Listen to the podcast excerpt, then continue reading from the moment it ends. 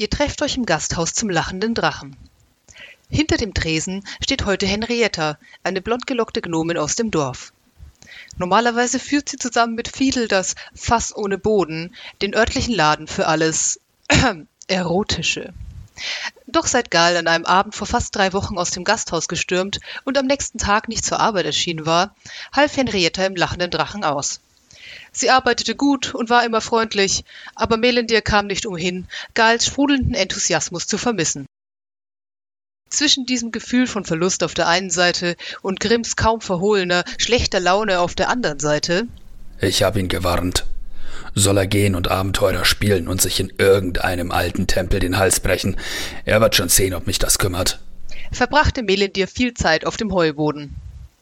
Wenn man die schmale Leiter im Stall nach oben kraxelte und den Kopf durch die Luke steckte, blickte man plötzlich über eine weite, hügelige Landschaft in sattem Grün. Tatsächlich sah man grün, wohin auch immer man blickte, denn es war, als stünde man auf dem Boden einer großen Kugel, deren gesamte Oberfläche aus Grasland bestand, außer man blickte direkt nach oben. Legte man den Kopf in den Nacken, so sah man über sich ganz in der Ferne einen kleinen Wald mit einem Teich in der Mitte. Ging man immer geradeaus, dauerte es über drei Stunden, bis man die ersten Bäume erreicht hatte. Und blickte man von dort aus nach oben, sah man inmitten der Wiese auf der gegenüberliegenden Seite eine Falltür. Die Falltür, die zurück in den Stall führte. Abgesehen davon, dass von hier das Heu für den Stall kam, weswegen, dachte Melendir, die Bezeichnung Heuboden nicht direkt gelogen war, lebte hier die letzte ihm bekannte Herde von urzeitlichen Schuppentieren. Seit er vor 20 Jahren die ersten beiden ausgesetzt hatte, war einiges passiert. Inzwischen waren es nun, er war nicht ganz sicher, da er beim Zählen nie weiter kam als 30, bevor er einschlief, um dann irgendwann davon geweckt zu werden, dass einer der sanften Riesen gemütlich an seinen Haaren kaute. Doch heute hatte Melindie nur kurz Zeit, um nach dem Rechten zu sehen. Dann stieg er die Leiter wieder nach unten und trat, gegen das grelle Sonnenlicht anblinzelnd, nach draußen in den Hof. Auf der Bank vor dem Gasthaus sitzen die ersten Gäste des Abends und nehmen hin und wieder einen Schluck aus ihren Bierkrügen. Im Vorbeigehen nickt der Elf den beiden zu. Die untersetzte Frau mit den aschblonden Haaren stupst den Mann neben ihr in die Seite. Glaubst du, sie haben da drin plüschige Tiere? fragt sie hoffnungsvoll. Der Mann mit den langen Haaren, die ihm bis zur Hüfte reichen, verzieht hinter seinem buschigen Bart nachdenklich das Gesicht und zuckt mit den Schultern. Schau doch mal nach. Die Frau steht auf und stellt ihren Krug auf der Bank ab. Gut, dann bin ich gleich wieder da. Ja, hallo ihr Lieben und willkommen zurück zur 17. Episode des Podcasts zum lachenden Drachen, in dem wir über ein in jedem Sinne vielfältiges Thema reden, nämlich Ebenen oder Existenzebenen oder auf Englisch Planes of Existence in D&D. Warum machen wir das? Also wenn es darum geht, so nach Themen für die nächsten Episoden zu suchen, haben Philipp und ich da eine etwas andere Herangehensweise, glaube ich. Uns verbindet so die Frage, was ist interessant? Aber dann überlegt sich Philipp, was habe ich denn hier, was ich gerne teilen will? Und ich überlege mir, was wollte ich mir schon immer mal anschauen, hab's aber nie getan. Und so kamen wir dann zu dem Thema für unsere nächsten paar Folgen, nämlich, wie Philipp schon gesagt hat, die Existenzebenen findet Philipp interessant und habe ich nie verstanden. Super Thema. Ja. Yep. Existenzebenen. Also, die Ebenen der Existenz sind Orte, die man als Spieler bereisen und in denen man Abenteuer erleben kann. Und viele von ihnen sind mehr oder weniger komplett getrennt von der materiellen Ebene, also unserer normalen Spielwelt. Und in vielen von ihnen herrschen auch ganz eigene Gesetze. Und alle Ebenen sind einzigartig und für einen Spielleiter oder eine Spielleiterin haben die Existenzebenen den Vorteil, dass man Kampagnen in sehr exotischen Orten spielen lassen kann, es aber trotzdem irgendwie diese Trennung gibt zur normalen Spielwelt. Also man kann sich da schön ausprobieren. Und über die nächsten paar Folgen werden wir uns die, ich nenne es mal, Standardebenen angucken, die es in der Welt von Toril in D&D gibt. Und damit sich das nicht zieht und nicht langweilig wird, dachten wir, wir probieren dafür mal ein etwas anderes Format aus. Und zwar machen wir bis zum Ende dieser Miniserie mal öfter Episoden, die aber kürzer sind und in jeder stellen wir ein, zwei, vielleicht drei Ebenen vor, je nachdem, wie viel es da jeweils zu sagen gibt. Und heute schauen wir uns an, wie diese Existenzebenen eigentlich aussehen und woher sie kommen und was sie zum Beispiel inspiriert haben könnte. Und in den Folgen danach gehen wir die Ebenen dann durch und geben den Ebenen mehr oder weniger Platz, je nachdem, ob man dort gut Abenteuer erleben kann. Das ist natürlich eine sehr subjektive Entscheidung, aber es erschien uns sinnvoll. Und wir dürfen hier ja so subjektiv sein, wie wir möchten. Genau. So, es gibt also in der Welt von Dungeons and Dragons viele verschiedene Existenzebenen. Und solche Vorstellungen sind ja etwas, womit das Hirn gerne mal Probleme hat. Was da immer hilft, ist ein Bild malen. Im Prinzip ist das so, als wenn ihr die Straße draußen vor dem Fenster malt, drunter die Hölle und oben ein paar Wolken mit Engeln drauf, weiß man gleich, woran man ist und wo man ungefähr danach suchen muss. Nur wird so ein Bild halt immer komplizierter, je mehr man darin unterbringen muss und je nachdem, welche Vorstellungen man hat, wie alles zusammenhängt. Also in unserem Beispiel Glaub ich tatsächlich, wenn ich tief genug grabe, dass ich dann in der Hölle lande? Komme ich in den Himmel, wenn ich fliege?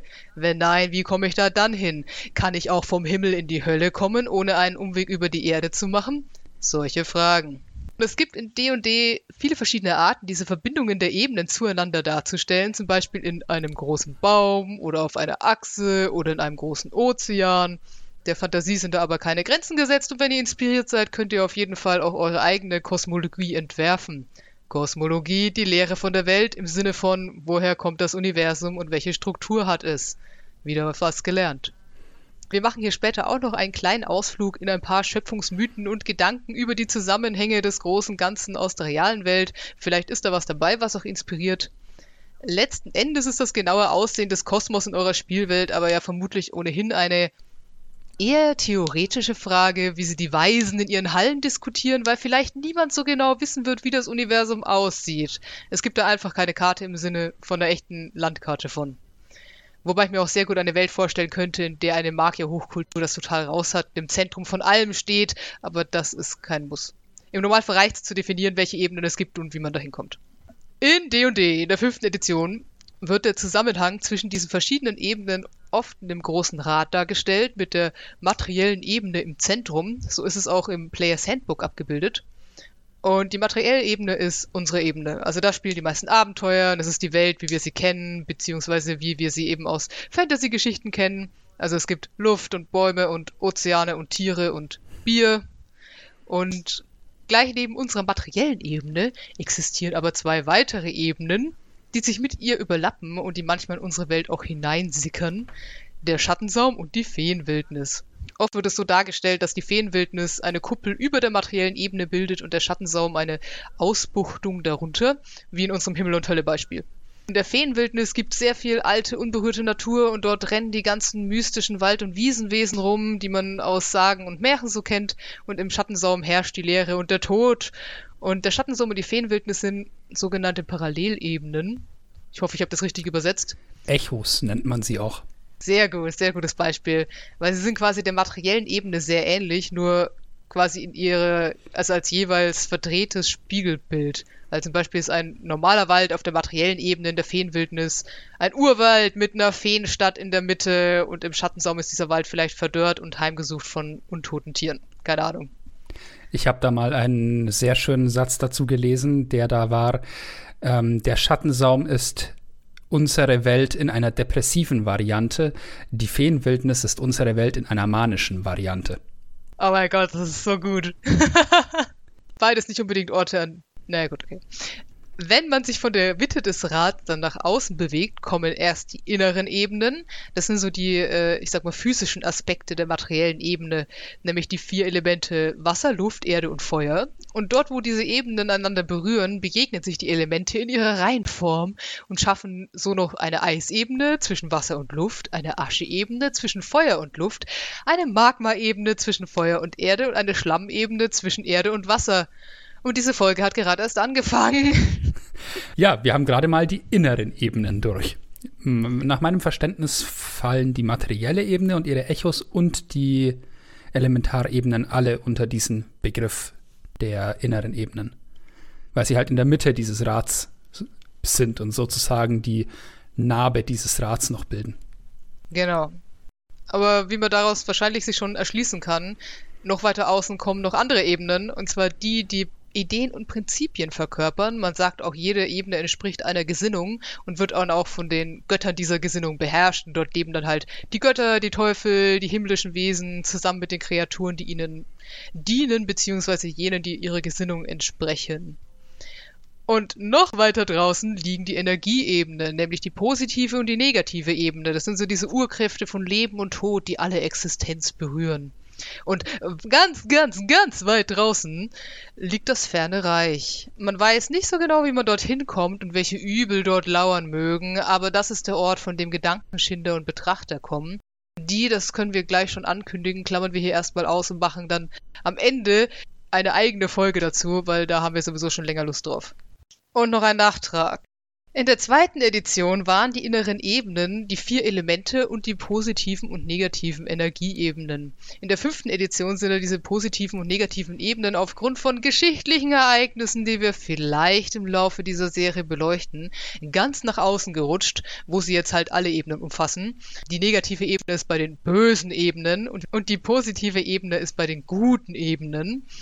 Und die vier elementaren Ebenen existieren als unterschiedliche Ebenen in der fünften Edition, sind aber alle irgendwie auch Teil des elementaren Chaos. Und in diesem elementaren Chaos vermischen sie sich dann auch mit der positiven und negativen Energieebene und schaffen dann dort, wie bei dieser Schlammebene von vorhin, auch nochmal neue Ebenen, nämlich von Licht, Mineralien, Blitz, Strahlung, Staub, Vakuum, Asche, Dampf und Salz.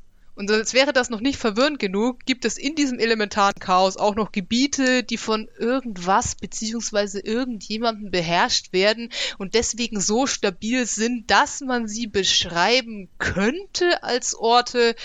Ja, es nimmt kein Ende. Ob wir die alle mitnehmen, werden wir sehen.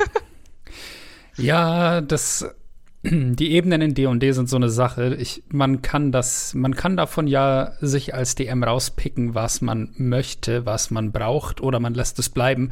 Und äh, nach meiner Erfahrung ist das auch ratsam, weil das alles im Kopf zu behalten ist grauenvoll. Ja, und auch eure Spieler dann quasi davon zu überzeugen, dass sie doch jetzt bitte auf die eine Ebene gehen sollen, nicht auf die andere. Weil es ist die eine Sache, wenn eure Spieler in der Stadt falsch abbiegen, aber wenn ihr Feuer vorbereitet habt und die Spieler sagen, hier, guck mal, das das Vakuum, und ihr sagt, oh Gott. Naja, gut. Ja, es in, in, ähm, am Anfang der zweiten Staffel von Critical Role gab es mal so eine Situation, wo jemand am Tisch gesagt hat, ach, erinnert ihr euch noch, als wir am Ende der letzten Staffel so High Level waren und jetzt sind wir nur Level 1 und können nix. Und Matthew Mercer hat eiskalt gesagt, ja, ich erinnere mich an die Zeit, in der ihr einfach mit einem Fingerschnippen an jede Ebene im Multiversum gekommen seid, wenn ihr wolltet. Mann, wie ich es nicht vermisse. ich musste für jedes Hashen den gesamten Kosmos vorbereitet haben. Denn ich wusste ja nicht, was passiert. Auch deswegen ähm, macht's ja. Auch deswegen macht es vielleicht Sinn, euren eigenen Kosmos zu bauen, weil der kann dann kleiner sein. So, und bevor wir den nächsten Teil übergehen, stellt sich vielleicht auch noch die Frage, zumindest habe ich mich das gefragt, was ist denn zwischen diesen Ebenen? Nun, im Inneren des Rads, dort wo die elementaren Ebenen liegen, wird alles von der Ätherebene überlappt. Also wer sich in der Ätherebene befindet, kann die Welt um sich herum wahrnehmen und zum Beispiel durch Wände gehen oder ähnliches, aber er kann nicht mit der Welt interagieren. Und es kann auch passieren, dass man in der Ätherebene nicht allein ist. Also da treiben sich so Geister und andere dunkle Wesen herum in diesem nebligen Nichts. Die äußeren Gesinnungsebenen quasi werden von einer Ebene verbunden, äh, die sich die Astralebene nennt oder manchmal auch die Astralsee. Das ist ein endloser silbrig-grauer Himmel mit Stücken von anderen Ebenen, die sich davon halt abgelöst haben und den Resten toter Götter und anderer lange vergessene Dinge, die dort herumfliegen. Und dort befinden sich auch Portale in andere Ebenen zu erkennen, jeweils an ihrer Farbe. Außerdem gibt es den Fluss Styx, entlehnt aus der griechischen Mythologie, der durch die niederen Ebenen fließt und es gibt die unendliche Treppe, die ausgehend vom Palast der Göttin Selun die oberen Ebenen verbindet. Oder so habe ich das zumindest verstanden. Wir sollten vielleicht äh, sagen, die oberen Ebenen äh, meinen die guten Ebenen der äußeren Ebenen, die unteren Ebenen sind die bösen Ebenen, korrekt? Genau, also ich glaube, das sind die, die niederen und die höheren Ebenen. Da ist D&D ziemlich geradlinig. Ich finde übrigens auch ähm, in den Überlappungen, nenne ich sie immer, also die Ätherebene und die Astralebene, Die haben ja auch sehr schöne Darstellungen, wie das funktioniert mit den, mit den dem Wechsel in andere Ebenen. In der Äther-Ebene sind das ja dann, da wird das als Äther-Vorhänge bezeichnet, also farbige, wie so neblige Vorhänge, durch die man dann in andere Ebenen von den Inneren kommt. Und in der Astralebene gibt es dann astrale Farbteiche, in die man springen kann und dann landet man in einer anderen Ebene. Das ist auch eine sehr schöne Vorstellung. Da gibt es dann im Dungeon Masters Guide sogar eine Tabelle, welche Ebene einen Farbteich in welcher Farbe hat damit man da dann richtig äh, den Leuten auch sagen kann im Spiel, ja, hier ist ein Teich, der hat diese Farbe und die Spielercharaktere wissen halt meistens nicht, was das heißt und können dann überlegen, der ist rot. Ist bestimmt toll, wenn wir da reinspringen. Rot ist noch nie schief gegangen. Ja, genau so in der Art. Wir kennen das Konzept auch aus Narnia. Da gibt es ja auch quasi diesen Tümpel, in den die Kinder dann gehen können, um woanders rauszukommen. Und irgendwann hatte ich auch mal ein Buch, das wollte ich auf heute noch mal recherchieren, aber ich habe es vergessen bis gerade eben. Da ging es irgendwie um einen Magier, also um eine Gesellschaft, in der es Magier gibt. Und es gibt immer einen besonderen Magier, das wird dann automatisch der ihr Oberboss, der mit mehreren Leben geboren wird. Ich glaube entweder sieben oder neun, ich weiß es nicht mehr. Und der hat dann auch die Fähigkeit, dass er in andere Ebenen gehen kann, weil er quasi immer eins von seinen Leben zurücklassen kann in seinem Körper und die anderen kann er mitnehmen und mit ihnen auf Wanderschaft gehen. Und der kommt auch in die anderen Ebenen quasi dadurch, dass er so zum Beispiel Ritzen im Mauerwerk findet und die dann größer machen kann und dann ist hinter dem Riss auf einmal was anderes oder so. Ja, auch, auch ziemlich gut. Uh, ein Riss in Zeit und Raum. Genau. Aber wir waren eigentlich noch gar nicht fertig, weil manche Dungeon Master benutzen auch ein Konzept, das sich die Outlands nennt. Ich weiß nicht, wie das auf Deutsch heißt. Ich habe lange recherchiert, es tut mir leid. Aber auf jeden Fall ist das eine neutrale Ebene, die besteht so aus grünen Hügeln und die wird von unterschiedlichen Gruppen gerne als Treffpunkt genutzt, weil am äußeren Rand dieser Ebene liegen Städte, also die Ebene ist quasi wie eine Pizza, und am äußeren Rand dieser Ebene liegen Städte und in jeder dieser Städte gibt es Wege in die Ebene, zu der sie jeweils gehören. Wenn das jetzt Sinn macht. Außerdem erhebt sich in der Mitte der Ebene ein spitzer Turm wie eine Nadel, der immer dünner wird und dünner und dünner, aber eigentlich nie endet oder so erzählt man sich. Und dort liegt Sigil, die Stadt der Türen oder manchmal auch die Stadt der Geheimnisse, die definitiv eine Episode wird. Äh, und das ist eine physikalisch unmögliche schwebende Stadt in Form eines Rings, die voller Portale zu jeder Ebene steckt. Außerdem gibt es in Dungeons Dragons auch noch das Konzept der Halbebenen. Das sind Orte, die von einer bestimmten Kreatur oder Macht geschaffen und geformt werden, zum Beispiel von einem Magier, der dringend einen Ort für seine Forschung braucht oder einen Platz für ausgestorbene Dinosaurier. Auch bekannt sind sie unter dem Namen der Taschendimensionen. Also quasi der Unterschied zwischen Halbebenen und Taschendimensionen ist eigentlich nur, dass man davon ausgeht, Taschendimensionen sind irgendwie halt noch ein bisschen kleiner. Weil sie ja in eine Tasche passen, ne? Habt ihr verstanden? Wobei diese Halbebenen nicht immer absichtlich geschaffen werden. Es gibt ja im Schattensaum auch die Domains of Dread. Das sind äh, diese Schreckensdomänen, die sich durch furchtbare Machenschaften eines Individuums bilden und die dieses Individuum dann darin gefangen nehmen auf ewig. Das äh, funktioniert so mit Barovia, der Domäne von Strad von Sarovic in Curse of Strad, der Fluch des Strad, diesem berühmten Gothic Horror Modul. Und äh, wenn ihr aktuelle Veröffentlichungen verfolgt von äh, Wizards of the Coast, aktuell wird das Ravenloft Setting neu aufgelegt, das komplett aus solchen Schreckensdomänen besteht, die alle von einem bösartigen Fürsten angeführt werden und durch die Nebel, durch die man nicht wirklich durchkommt, voneinander getrennt werden. Durch diese Nebel kommen dann nur diese Vistani, diese Reisende, dieses reisende Volk. Ja, das heißt, äh, auch die gibt es dann noch, um das Ganze noch ein bisschen weiter zu verkomplizieren. Oder eben auch spannender zu machen, denn äh, diese Domains of Dread sind eine, ein super Ort für Horror, denn man kommt da nicht raus ohne weiteres. Man ist dort gefangen. So funktioniert Barovia in äh, Curse of Strahd. Du bist da und musst eigentlich Strahd irgendwie umbringen, denn ansonsten kommst du da nie wieder raus, nicht mal wenn du stirbst. Ja. Habe ich schon erwähnt, dass Philipp manchmal ein sehr sadistischer Spielleiter ist? Nun gut. Die zweite Frage, die ich dann hatte, nachdem ich verstanden hatte, wie die Ebenen eigentlich aussehen, oder zumindest mein Hirn angefangen hat, sich da rumzuwinden, war, woher kommen die Ebenen? Und das sind ja eigentlich zwei verschiedene Fragen. Die eine ist, wer hat sich die Ebenen in echt ausgedacht und warum? Und die andere ist, wie wird die Existenz der Ebenen in der Welt von D&D erklärt? Als eure Charaktere fragen, woher kommt das alles? Und ihr sagt, äh. Darum fangen wir mal damit an.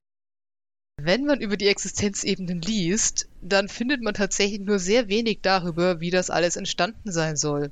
Deswegen allein finde ich es schon gerechtfertigt, wenn es in meiner Spielwelt nur so drei weise Leute gibt oder so, die sich ernsthaft Gedanken über das Universum gemacht haben und den Charakteren ihre Fragen beantworten können. Aber auch jeder anders. Nun ja. Also, was habe ich denn gefunden? Die Welt Toril hat in D&D ja schon einiges an Geschichte hinter sich, aber schon in den frühesten Aufzeichnungen findet man Hinweise auf die Ebenen. Also zum Beispiel gibt es eine der ältesten Völker, die es in diesem Universum gibt. Das waren so humanoide Dino-Schlangenwesen, genannt die Saruk. Die sind schon damals aus ihrem Reich Okord vor Bürgerkrieg in eine andere Existenzebene geflohen. Die Ebenen sind also noch älter als die ältesten Wesen, die man kennt. Okay, gehen wir noch weiter zurück. Am Anfang, oder so sagt man, war ja Ao. Ao ist der verborgene Gott, der Gott aller Götter, dem theoretisch alle anderen Wesen von Toril untergeordnet sind, selbst Götter, die ihre eigenen Ebenen und Domänen haben.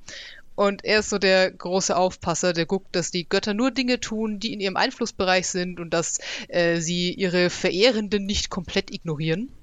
Aber man sagt auch, dass es hinter Ao noch ein anderes Wesen gibt, dem er Berichte erstatten muss über das, was so vor sich geht. Also, hm.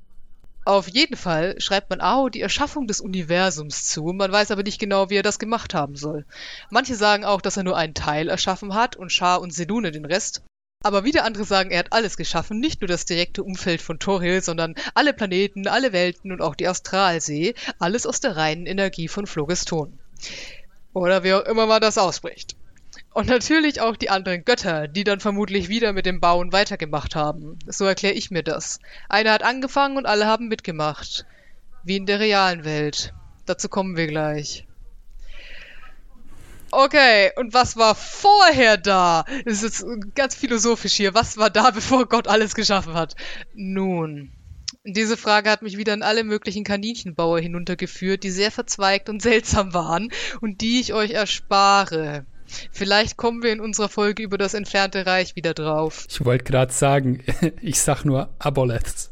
Ja, aber ganz einfach gesagt, gibt es in D&D die Vorstellung, dass Sonnensysteme voneinander getrennt sind und jedes von ihnen befindet sich in einer eigenen runden Kristallkugel. Man weiß nicht genau, wo diese Kristallkugeln herkommen, aber vermutet, dass entweder die Götter die Kristalle geschaffen haben, um ihre Welten zu beschützen, oder die Kristalle älter sind als die Götter und dazu da, auch die Götter zu kontrollieren. Man kann die Sphären nämlich nur durch Portale betreten oder verlassen, die theoretisch überall auf der Oberfläche entstehen und wieder verschwinden können, und selbst göttliche Magie wird enorm abgeschwächt oder hört im Normalfall auf zu wirken, wenn man die Sphäre, in der der Gott verehrt wird, verlässt. Also falls ihr mehr Ärger mit den Göttern habt, wisst ihr jetzt, was zu tun ist. Ist bestimmt ganz einfach. Aber was ist nun außerhalb dieser Kugeln? Was ist hinter dem Ende des Universums? ich stelle mir gerade vor, dass diese ganzen Kugeln irgendwo auf Aos Schreibtisch liegen. Ich habe zusammen mit einem Kumpel diese ganzen Helge Schneide-Filme angeschaut, die ziemlich abgedreht sind. Also, wenn ihr Bier habt, müsst ihr euch das mal geben. Aber da gibt es auch einen seiner Filme, der macht überhaupt keinen Sinn. Keiner seiner Filme macht irgendeinen Sinn. Aber am Ende hat er quasi, also er hat die ganze Zeit so einen Koffer dabei und ganz am Ende macht er diesen Koffer auf und im Koffer ist einfach das komplette Set, in dem das alles gespielt hat, diese Stadt in Miniatur drin. Und es wird quasi offen gelassen, was das bedeutet. Vermutlich bedeutet es gar nichts, aber ich mag diese Vorstellung, dass Gott einfach die Welt in seiner Aktentasche mit sich rumträgt. Naja gut. Was ist außerhalb der Kugeln? Nun, außerhalb dieser Kristallkugeln ist dieses Zeug namens Phlogiston. Auf jeden Fall ist das einfach mal nur der Platz zwischen den Sphären, sozusagen wie das Dunkle zwischen den Sternen, nur eben auf einer ganz anderen Skala. Und es ist aber auch eine entflammbare Flüssigkeit, die sich da irgendwie durchzieht. Und es wird eben beschrieben als eine regenbogenfarbige Substanz, stelle ich mir vor, wie Benzin in Wasser, die voll chaotischer Energie ist und die sich tatsächlich verhalten kann wie ein Fluss, auf dem man dann mit seinem Raumschiff fahren kann. Oder eher in dem man mit seinem Raumschiff fahren kann. Also wenn man glaubt, dass Ao alles erschaffen hat, dann glaubt man, dass er dieses Regenbogenzeug benutzt und daraus alles geformt hat, aber unterschiedliche Völker hatten zu unterschiedlichen Zeiten ganz unterschiedliche Vorstellungen darüber, wo alles herkommt. Und unterschiedliche Settings in D&D haben auch unterschiedliche Vorstellungen, wo alles herkommt. Was ich damit sagen will, ist, fühlt euch frei, irgendwas zu erfinden, wenn euch eure Spieler fragen, woher alles kommt.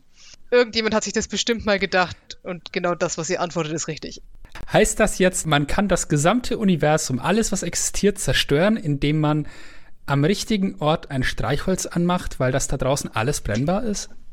Das ist eine interessante Frage. Da habe ich so noch nie drüber nachgedacht. Ich habe aber tatsächlich gelesen, dass auf jeden Fall, wenn du mit deinem Raumschiff, das ja im Prinzip in den meisten Fällen auch wie so ein Luftschiff ist, das ist eine komische Fantasy-Welt, dass du nicht mal eine Kerze anhaben kannst, wenn du da reinfährst, weil sonst dein gesamtes Schiff instantly in Flammen aufgeht und dass du quasi vorher gucken musst, dass du irgendwie magische Lampen oder Glühwürmchen oder was auch immer dabei hast, weil Streichholz wird einfach nicht funktionieren, wenn du schlau bist.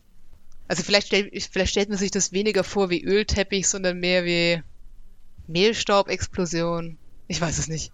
Ja, ja, irgend sowas Wundervolles. Also der Feuergenassi muss zu Hause bleiben.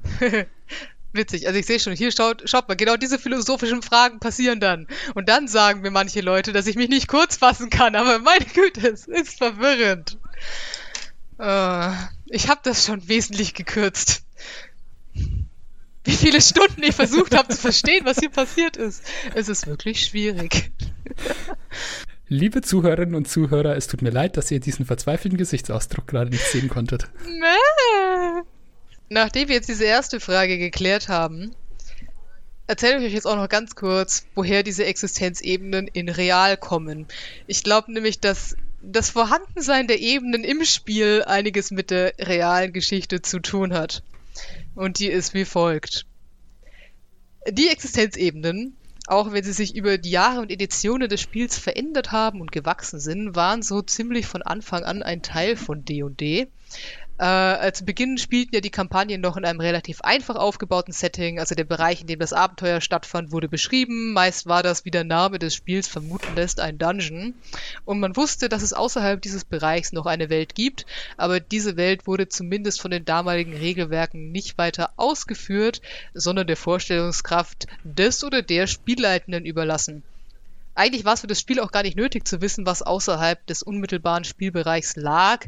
Das bedeutet aber nicht, dass die Erfinder des Spiels nicht auch damals schon Ideen hatten, was in dieser Welt so alles los sein könnte. Es gab zum Beispiel 1975 eine Erweiterung namens Blackmore, wo verschiedene Orte beschrieben sind und da scheint schon durch, dass da mehr dahinter ist als hier diese Höhle. Auch die Existenz einer Kosmologie von Ebenen hinter der materiellen Ebene wurde schon angedeutet. Das sieht man zum Beispiel daran, dass es schon in dieser ersten Greyhawk-Erweiterung, auch von 1975, den Astral Spell gibt. Der ist ein Vorläufer von astraler Projektion und der hat es dem Zaubernden erlaubt, seine ja, astrale Form auf die Astralebene zu schicken. Damals wurde dann noch nicht ausgeführt, was mit der Astralebene denn genau ist, aber klar war, es muss irgendwie eine Ebene neben der Spielwelt sein, wo man halt mit seinem Geist hin kann. Ein ganz großes Kino war dann die Juli-Ausgabe vom Dragon Magazine von 1977, wo Gygax eineinhalb Seiten geschrieben hat mit dem Titel Ebenen, die Konzepte der räumlichen, zeitlichen und physikalischen Zusammenhänge in D&D. Ergreifend. Ich verlinke euch dieses Magazin mal auf unserer Website zu dieser Episode. Da könnt ihr mal reingucken, auch wenn ihr kein Englisch könnt. Weil der Gary hat damals nicht nur was geschrieben, sondern er hat seine Vorstellung der Ebenen auch aufgemalt und er hatte eindeutig nicht die guten Buntstifte. Auf jeden Fall heißt es aber zu Beginn des Artikels frei übersetzt, für Spielzwecke kann der DM annehmen, dass eine unendliche Zahl von Ebenen nebeneinander existieren. Die normale Ebene für humanoide Lebensformen ist die materielle Ebene. Eine Zahl von Ebenen berühren diese und können von ihr aus relativ einfach erreicht werden. Diese Ebenen sind die negative und die positive Ebene, die elementaren Ebenen, die Ätherebene und die astrale Ebene. Typische höhere Ebenen sind die sieben Himmel, das doppelte Paradies und Elysium. Die Ebene der größten Rechtschaffenheit ist Nirvana, während die Ebene des größten Chaos Limbo ist. Die niederen Ebenen sind die neun Höllen Hades und die 666 Ebenen des Abyss. wo ich sehr froh bin, dass sich da noch einiges getan hat dran, weil sonst müssten wir hier diese 666 Ebenen des Abyss behandeln. Heute macht man sich's da einfacher und sagt, das hat unendlich viele Ebenen. Oh. naja, gut. Was einem immerhin von vornherein klar macht, dass es hier nicht darum geht, die alle auszugestalten. Beruhigend. Diese Kosmologie wurde auf jeden Fall ins erste Spielehandbuch übernommen und blieb da bis in die dritte Edition einige Jahrzehnte später ohne größere Änderungen. Nach wie vor war es aber so, dass man D&D ja auch spielen konnte, ohne irgendwas mit diesen Ebenen zu machen. Und wenn ich raten müsste, würde ich sagen, dass der Gary Filme geschaut und Sagen und Legenden gelesen hat und dann einfach angefangen hat, Sachen, die er cool fand, in seiner Welt zu verwursten. Wie man das als Spieldesigner halt so macht. Und wenn man mal mit sowas anfängt, dann entwickelt das ja des Öfteren so seine ganz eigene Dynamik und in den Folgejahren wurde kräftig angebaut. Vor allem hat sich das gezeigt darin, dass es von Anfang an Kreaturen gab, die eindeutig nicht von der materiellen Ebene kamen. Also im ersten Monster Manual auch von 1977, gutes Jahr anscheinend, sind schon Dämonen drin und Teufel und im zweiten Monster Manual Wesen wie Devas oder Djinns. Genies? Ihr wisst, was ich meine. 1981 gab es dann den Folianten der Feinde, in dem zum ersten Mal Gefjänke und Gifserei auftauchen. Und dann gibt's ja auch noch die ganzen Götter. Und alle diese merkwürdigen, coolen Wesen brauchen ein Zuhause. So entstanden die Ebenen.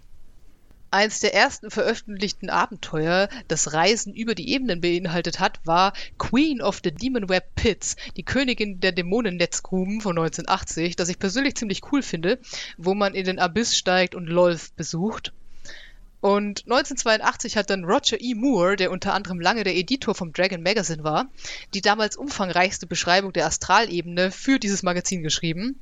Und auch Ed Greenwood, das ist der Typ, der die vergessenen Welten erfunden hat, hat sich mal an den Ebenen versucht und in einer Reihe von Artikeln die neuen Höllen und ihre Fürsten beschrieben. Es kam also irgendwann der Punkt, an dem sich die Spieldesigner dieses sehr kreative, aber auch sehr konfuse Durcheinander an Publikationen angeschaut haben und dachten, ja gut, wir haben jetzt hier diese ganzen merkwürdigen, coolen Wesen und diese ganzen abgedrehten Orte. Wir müssen uns jetzt mal überlegen, wie das alles zusammenpasst. Und dann haben sie vermutlich erstmal ganz tief geseufzt. so wie wenn ihr euch eine Kampagne ausdenkt und ihr habt ganz viele tolle Ideen und dann kommt der schreckliche Moment, wo man sich überlegen muss, wie zum Henker das alles in eine Storyline kommen soll. Oh Gott, ich fühle das auf einem molekularen Level. Man hat sich also hingesetzt und das ganze Material so zusammengeführt, dass es in Gygax ursprüngliches Modell irgendwie reingepasst hat. Namentlich war das Jeff Grubb und von ihm ist das Manual of the Planes von 1987. Das ist so die erste detaillierte Beschreibung der anderen Ebenen im Spiel und damit war klar, diese Ebenen, das sind nicht nur Orte, wo hin und wieder diese merkwürdigen Viecher rausgekrochen kommen, sondern man könnte dort auch ein Abenteuer spielen. Und dann ist erstmal wieder einige Jahre relativ wenig mit den Ebenen passiert, bis 1994 ein Setting namens Planescape rauskam. Planescape sollte ein Kampagnensetting sein, das zum ersten Mal alle Ebenen irgendwie zusammenbringt und auch aufzeigt, wie man zwischen denen reisen kann, ohne die Spielenden total zu überfordern. Also im Planescape sehen wir das erste Mal Sigil, diese Stadt in Form eines Donuts, zu der wir dann später irgendwann nochmal was erzählen. Und Sigil dient hier als Ausgangspunkt für mögliche Kampagnen auf den Ebenen, weil natürlich macht es Sinn, diese verrückte, abgedrehte Stadt zu haben, in der sich alles sowieso schon rumtreibt und ihr wisst einfach, von dort aus kommt ihr überall hin. Ne, das ist, das ist elegant. Für die dritte Edition wurde das Manual of the Planes neu aufgelegt und das ist auch das Manual, wo ich jetzt immer reinschaue. Schön daran ist, dass dort viel Content drin ist, den man gut benutzen kann, wenn man seine eigene Ebene oder komplette Kosmologie bauen will. Wem der Teil im Spielleiterhandbuch zu den Ebenen gefällt, dem kann ich das sehr empfehlen. Das ist sehr inspirierend. Also quasi diese ganzen Fragen, die da drin aufgeworfen werden. Zum Beispiel einfach nur so Fragen wie, wohin wirkt die Schwerkraft? Wirkt eine Schwerkraft? Wie stark ist die Schwerkraft?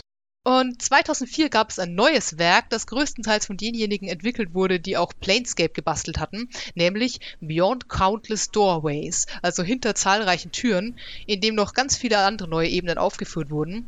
Ich bin nicht sicher, ob das übersetzt wurde, ich konnte es nicht finden, aber es ist auf meiner persönlichen Shoppingliste jetzt ziemlich weit oben, weil ich glaube, das ist ziemlich cool. Im Manual of the Planes von der vierten Edition gab es dann wieder ein paar Änderungen. Vor allem werden der Schattensaum und die Feenwildnis als Parallelwelten zur materiellen Ebene eingeführt und es gibt dann auch das Ferne Reich. Und auf ein Buch speziell zu den Ebenen in der fünften Edition warten wir meines Wissens nach noch, obwohl wir ja in den Unearthed Arcana schon ein paar Subklassen bekommen haben, die ja eindeutig an andersweltlichen Dingen dranhängen, wie dieser Aberrant Mind Sorcerer, den wir in der Psionics-Episode hatten, oder auch die Fey Touched, also Leute, die irgendwie mit Feenwesen in Kontakt gekommen sind. Und es gibt ja auch ein paar Kampagnenbücher, die sich auf andere Ebenen beziehen, wie zum Beispiel Out of the Abyss. Und damit sind wir in der Gegenwart. Tada! Es hat kaum 20 Minuten gedauert. Oh. Und um tatsächlich äh, in die Zukunft ein bisschen zu gucken, es ist gerade so bei Wizards of the Coast, dass die ein paar klassische D&D-Settings neu auflegen. Ravenloft ist meines Wissens, war das das zweite von fünf oder sowas? Das heißt, da wird noch einiges mehr kommen. Also wir haben ja diese klassischen Settings, Planescape hast du erwähnt, dann gab es Greyhawk, Spelljammer und Dark Sun und ich weiß gerade gar nicht auswendig, wie sie alle heißen, aber einige davon werden neu aufgelegt. Und es könnte ja durchaus sein, dass dann auch Planescape da noch neu aufgelegt wird. Das ist ja dann durchaus denkbar. Schauen wir mal. Ich bin, um ehrlich zu sein, auch so schon sehr nahe dran mit dieses Planescape-Setting auch wenn es nicht für diese Edition gemacht wurde, zu kaufen, weil ich bin jetzt ziemlich begeistert von dieser Donut-Stadt. Ich möchte in dieser Donut-Stadt spielen. Das ist so abgedreht. Ich liebe es. Wobei die ja auch tatsächlich schon erwähnt wird im äh, Dungeon Masters Guide. Da ist auch ein schönes Bild davon drin. Also die Stadt befindet sich ja tatsächlich die ist gebaut an der Innenseite dieses Donuts. Also genau. Also ich weiß nicht, funktioniert Gravitation da so, dass das über die, was ist das, Zentrifugalkraft äh, drangehängt wird? Also super abgedreht.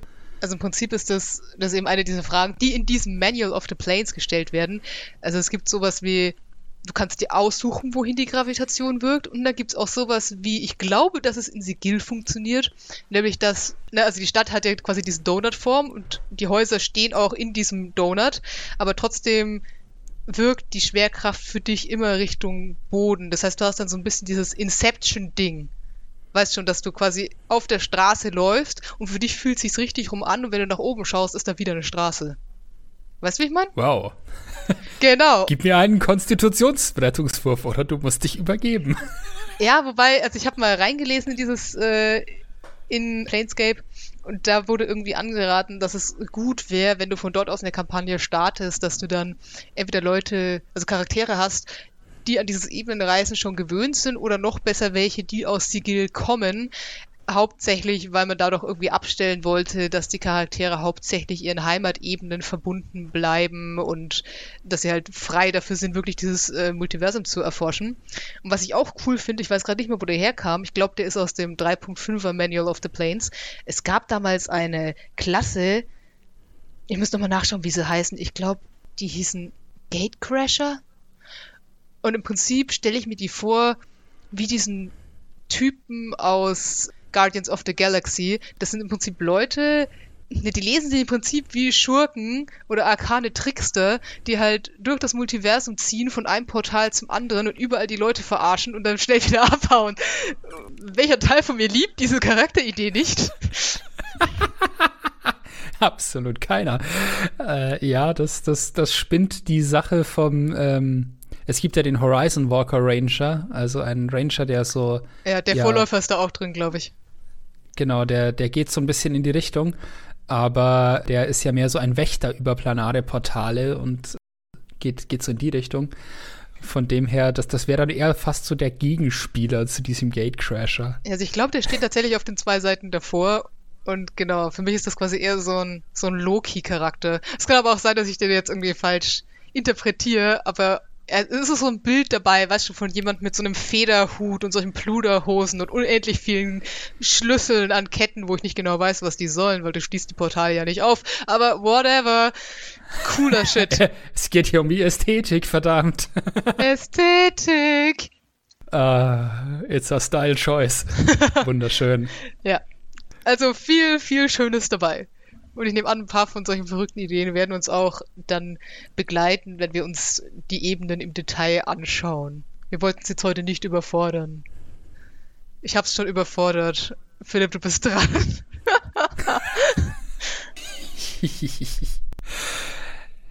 Was kann ich dazu jetzt noch ergänzen? Du hast äh, ja schon einen sehr schönen Rundumschlag zu den Ebenen gebracht.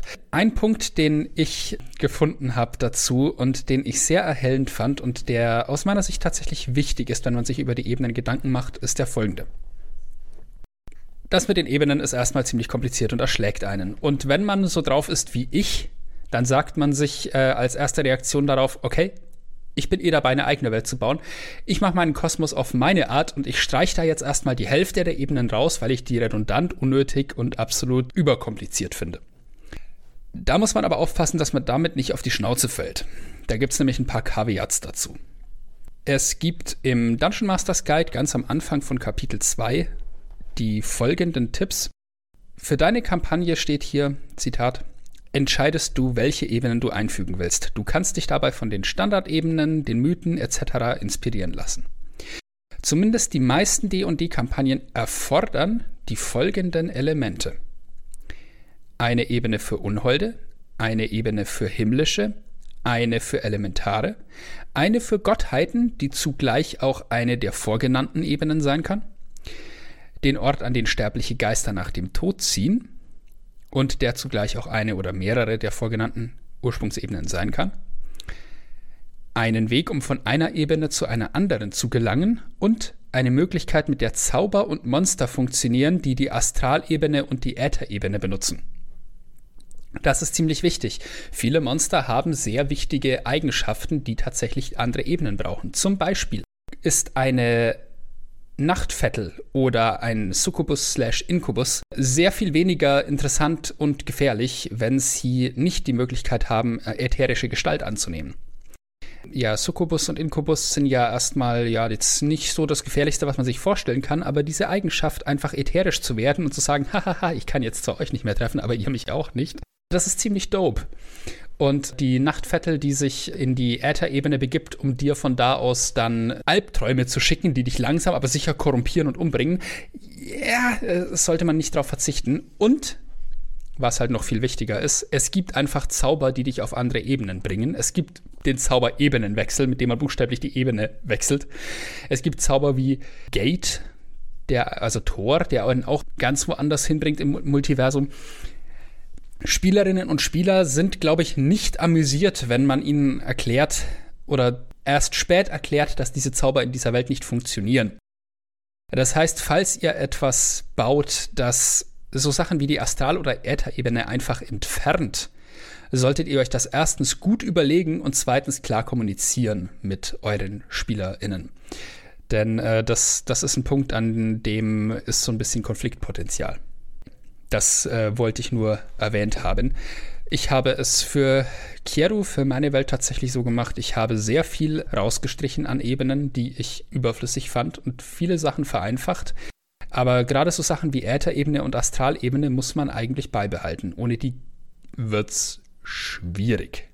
Und jetzt machen wir noch was, weil diese Fragen fand ich auch sehr schön als Ausgangspunkt, um sich dann mal so ein bisschen in der realen Welt umzugucken was das denn so alles inspiriert haben könnte, diese D&D-Welt.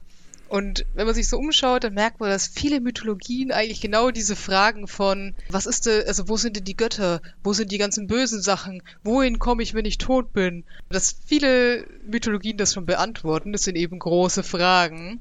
Und deswegen können wir uns jetzt ausgehend von diesen Fragen eigentlich auch noch so ein paar andere schöne Sachen angucken. Philipp hat da nämlich ein paar Sachen dabei. Ja, ich bin mit der Lore hinter dem Weltenrat oberflächlich vertraut gewesen schon äh, vor dieser Aufnahme. Ich habe mir das öfter angeschaut, weil ich halt auch einfach schon seit einer Weile Spiel leite und mich damit auch einfach mal auseinandersetzen musste, früher oder später. Und jetzt habe ich in Vorbereitung auf diese Podcast-Episode mir angeschaut, was es so an Mythologie dazu gab. Und ich sage euch eins, man merkt, dass die Leute, die D&D geschrieben haben, das auch getan haben. Denn wenn man da mal recherchiert, erkennt man sehr viel Zeug wieder. Ich habe das Gefühl, dass die Ebenen-Lore von Dungeons and Dragons so eine Vermischung der nordischen Mythologie und Dante Alighieri's göttlicher Komödie sind. Wenn man die nordische Mythologie und Dante Alighieri's göttliche Komödie vermischt, bekommt man was raus, was recht nah an das Raten kommt, was in offizieller D&D-Lore steht. Ich möchte die göttliche Komödie von Dante Alighieri fast erstmal noch außen vor lassen, denn wir werden die neuen Höllen sicherlich ausführlicher behandeln. Und meine Güte, kann man daraus viel extrahieren, um das nebeneinander zu stellen. Nur so viel zu dieser göttlichen Komödie. Das ist ein, das italienische klassische Standardwerk, könnte man sagen. Und in der göttlichen Komödie geht die Hauptfigur, die gleichzeitig der Autor ist, erst durch die Hölle, dann durch das Fegefeuer und dann in den Himmel. Und wir haben da eine Hölle mit neun Ringen. Wir haben dann einen Fegefeuer, das, das ist auch, das ist tatsächlich so ein Weltenberg mit verschiedenen Ebenen. Das äh, ist auch so ein klassisches mythologisches Modell, auf das komme ich dann gleich noch. Und dann läuft er von da aus weiter in den Himmel, der auch wieder neun Ebenen hat. Das klingt alles ziemlich D&D-artig. Also alles hat mehrere Schichten, alles ist kompliziert. Ja, D&D hat nicht damit angefangen. Oger haben Schichten. Entschuldigung. ja. Äh, Esel haben keine Schichten. Also Thema Mythologie. Was, was gibt's da? Ich habe halt, ich bin kein Historiker und habe einfach mal geschaut, äh, ja, wenn ich recherchiere, was gibt es für Mythologien, die Existenzebenen beinhalten, was finde ich da. Das auf jeden Fall gängigste, was man zu dem Thema findet, ist die nordische Mythologie mit dem Weltenbaum, genau genommen der Weltenesche, Yggdrasil. Das ist ein Baum, der den gesamten Kosmos verkörpert. Der wird auch Mimamate oder Lerat genannt. Und äh, ja, den findet man in der nordischen Mythologie, auch in Teilen des sibirischen Schamanismus. Und dieser Weltenbaum teilt die Welt in drei Ebenen mal wieder. Wir haben eine Oberwelt, wir haben eine Erde und wir haben eine Unterwelt. Soweit, so naheliegend. In der Oberwelt gibt es mehrere Ebenen, in denen verschiedene Göttergeschlechter wohnen. Da gibt es Asgard, wo die Asen wohnen. Es gibt Warnenheim, wo die, richtig, Wanen leben. Und es gibt Wingolf, wo die Asengöttinnen leben ja, das, das war jetzt nicht so naheliegend. Und dann gibt es da noch den Bifrost, das ist diese äh, Asgard und Midgard verbindende Regenbogenbrücke. Ich finde es ja immer noch cool, dass man da von diesen Badass-Gottheiten spricht und dann gibt es da eine Regenbogenbrücke. Ich finde das cool. Nicht immer waren Regenbögen irgendwie feminin konnotiert, sondern das war einfach so, ja, Götter und die Brücke in den Himmel und ich finde das cool. So. Dann gibt es äh, die Erde, das war diese mittlere Schicht. Da gibt es Midgard, das ist die Heimat der Menschen. Es gibt äh, Jötunheim, das ist die Heimat der Riesen. Es gibt Utgard, die Außenwelt. Und es gibt Muspelsheim, die Heimat der Feuerriesen. Die sind nochmal separat. Feuerriesen kennt man auch von D&D her irgendwie, ne? Und dann gibt es die Unterwelt. Da gibt es Schwarzalbenheim. Schwarzalben sind in dieser Mythologie Zwerge. Das ist ganz interessant. Dann gibt es Niflheim, die Dunkelwelt. Das ist ein Reich von Eis, Nebel und Finsternis, die mit der Polarnacht so ein bisschen assoziiert war. Polarnacht ist ja in der nordischen Geografie so dieses Phänomen, dass du in manchen Teilen des Jahres einfach ganztägig Nacht hast. Die Sonne geht einfach nicht wirklich auf, sondern kratzt nur von unten so ein bisschen am Horizont. Und dann gibt es da unten auch noch Helheim, Hel ist das Verborgene, das ist das Totenreich. Das ist so ein Überblick über die Welten der nordischen Mythologie. Man könnte da unglaublich ausholen und beschreiben, was in diesen einzelnen Ebenen noch ist, aber das würde hier zu weit führen. Ich hoffe, ich habe das einigermaßen korrekt ausgesprochen. Aber das ist dieses Konzept des Weltenbaums. Es gibt, das hatten wir angesprochen in D&D, auch eine Herangehensweise, einen Weltenbaum zu nutzen. Das ist auch im Dungeon Masters Guide beschrieben als Alternative zu diesem Weltenrad oder der Weltenachse. Da funktionieren dann die Sachen wieder ein bisschen anders. Da sind dann auch die Überschneidungen zwischen den Ebenen wieder etwas verschieden oder etwas anders. Also da, da kann man, wenn einem das zusagt, kann man das als Ebenenmodell verwenden und sich da einlesen. So viel zur nordischen Mythologie. Ich habe ein bisschen was zur keltischen Mythologie gefunden. Äh, die hat mehr so eine Parallelweltvorstellung. Also da kommen wir eher in so eine Richtung von Schattensaum und Feenwildnis. Oder Shadowfell und Feywild. Manchmal übersetzen sie das in den Büchern, manchmal nicht. Das ist so ein bisschen verwirrend. Also die kennen eine Anderswelt, eine Parallelwelt, in der mystische Wesen und Personen leben. Und der Zugang erfolgt dann durch Höhleneingänge oder sowas. Da kommen aber Sterbliche meistens nur hin, wenn die Gegenseite das will. Und die Herrscher dieser Anderswelt sind insbesondere drei Totengottheiten. Im Dungeon Masters Guide gibt es auch als Weltoption oder als äh, Option Ebenen darzustellen auch dieses Konzept einer Anderswelt. Das heißt, auch das kann man übernehmen, wenn man möchte. Also ja, letztendlich ist das, das, was man dabei rausbekommt, wohl, baut euch eure Welten so, wie ihr es faszinierend findet, dann macht ihr das auch gerne, auch wenn es relativ viel Arbeit ist. Eine letzte Art von Mythologie habe ich jetzt noch. Also eine Art Mythologie insbesondere bezüglich Existenzebenen. Und das hatte ich vorhin schon kurz angeschnitten mit diesem Terrassenberg als Fegefeuer bei Dante Alighieri. Und zwar ist das das Konzept eines Weltenbergs. Das ist eine Mythologieform, die besonders in Asien verbreitet ist. Und es geht hier um die Vorstellung, dass es einen Berg im Zentrum der Welt gibt. Das ist auch so ein bisschen dieses Weltachse-Ding. Das heißt, es gibt so ein Zentrum der Welt und dort steht dann ein Berg, der häufig auch verschiedene Stockwerke hat. Und manchmal ist dieser Berg auch auf einer großen Schildkröte, für alle, die Terry Pratchett gelesen haben. Man muss an der Stelle differenzieren. Es geht hier nicht um einen heiligen Berg wie den Olymp, den die alten Griechen kannten als Ort der Götter, sondern es geht mehr um so ein Ding, das in einer gewissen Art abstrakt ist. Also das muss kein real existierender materieller Berg sein. Und die Zahl der Himmelsschichten in der jeweiligen Mythologie findet dann ihre Entsprechung in Terrassenstufen dieses Weltenbergs. Wie viele Stufen es da gibt, unterscheidet sich dann je nach der jeweiligen Mythologie. Altpersische Vorstellungen zum Beispiel kannten einen dreischichtigen Himmel, über dem sich dann das Paradies befand. Der Mithras-Kult im späten Römischen Reich kannte im, so ungefähr im 4. Jahrhundert neun Himmelsschichten. Hallo Dante Alighieri.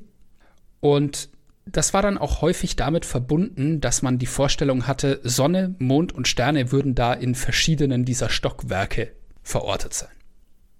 Was ich noch ganz interessant fand, dieses Konzept eines Weltenbergs spiegelt sich in der Architektur von Tempeln in verschiedenen Weltreligionen wider und auch in verschiedenen Weltregionen.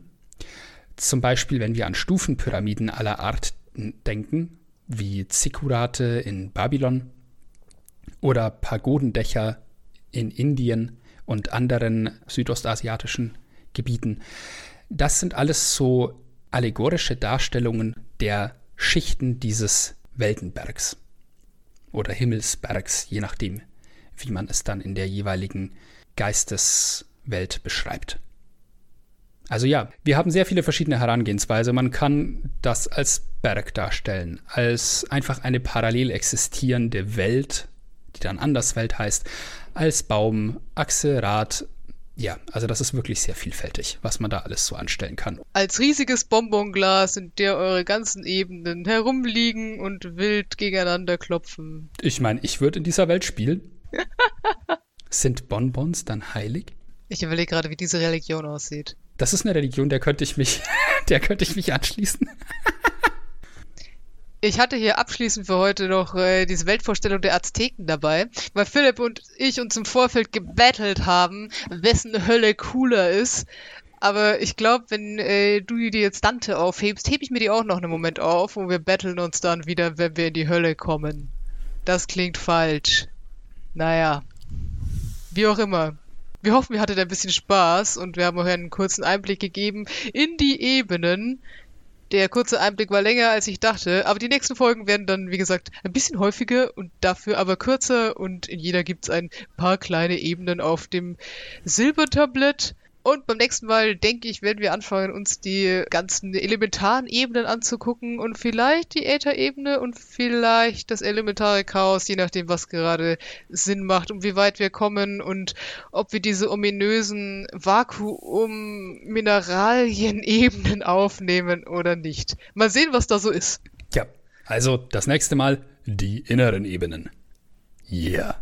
Bis dahin seid inspiriert und baut eure Weltenberge auf dem Rücken von Schildkröten über die Regenbogenbrücken sich spannen. Warum nicht? Klingt doch fantastisch.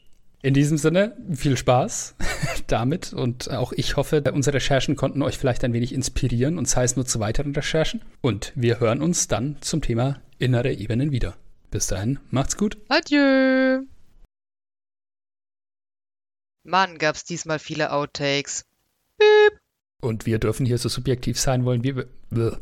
Außerhalb dieser Kristallkugeln ist dieses Zeug namens Phlogiston. Phlogiston? Nee. Ich habe irgendwo aufgeschrieben, wie man das ausspricht. no! Wie heißen die denn auf Deutsch nochmal? Äh. Was jetzt? Phlo Phlogiston? Phlogiston. okay.